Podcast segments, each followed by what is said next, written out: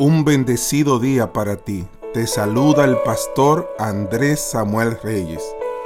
Cuando Mahatma Gandhi estudiaba derecho en Londres, un profesor de apellido Peter le tenía mala voluntad, pero el alumno Gandhi nunca le bajó la cabeza y eran muy comunes sus encuentros.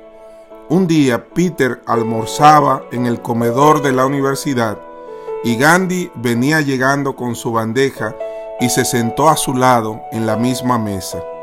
El profesor, muy altanero, le dice, Estudiante Gandhi, usted no entiende, un puerco y un pájaro no se pueden sentar juntos a comer en la misma mesa.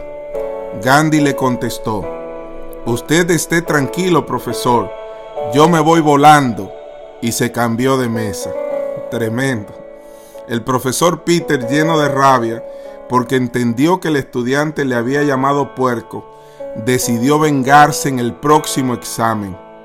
Pero el alumno respondió con brillantez todas las preguntas que el profesor Peter había hecho. Entonces el profesor le hizo la siguiente interpelación. Gandhi, si usted va caminando por la calle y se encuentra con dos bolsas, una de sabiduría y otra de dinero, ¿Cuál de las dos usted se lleva? Gandhi respondió sin titubear. El dinero, profesor, el dinero. Me llevo el dinero inmediatamente. El profesor sonriendo le dijo, yo en su lugar hubiese agarrado la sabiduría. ¿No le parece a usted? Gandhi le responde, cada uno toma lo que no tiene, profesor. Cada uno toma lo que no tiene, querido profesor. El profesor ya histérico escribe en la hoja de un examen que le estaba dando a Gandhi, idiota, y se la devuelve al joven.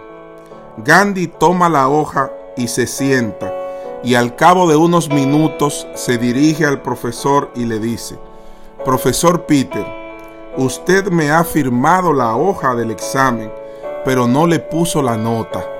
Tremendo.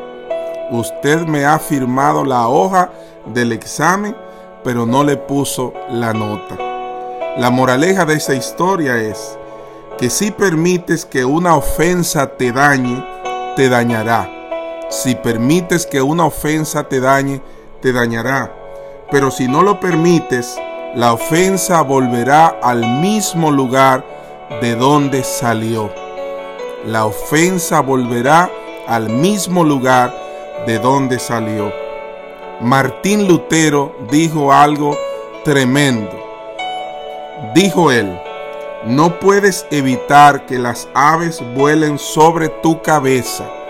No puedes evitar que las aves vuelen sobre tu cabeza, pero sí puedes evitar que hagan nido en ella.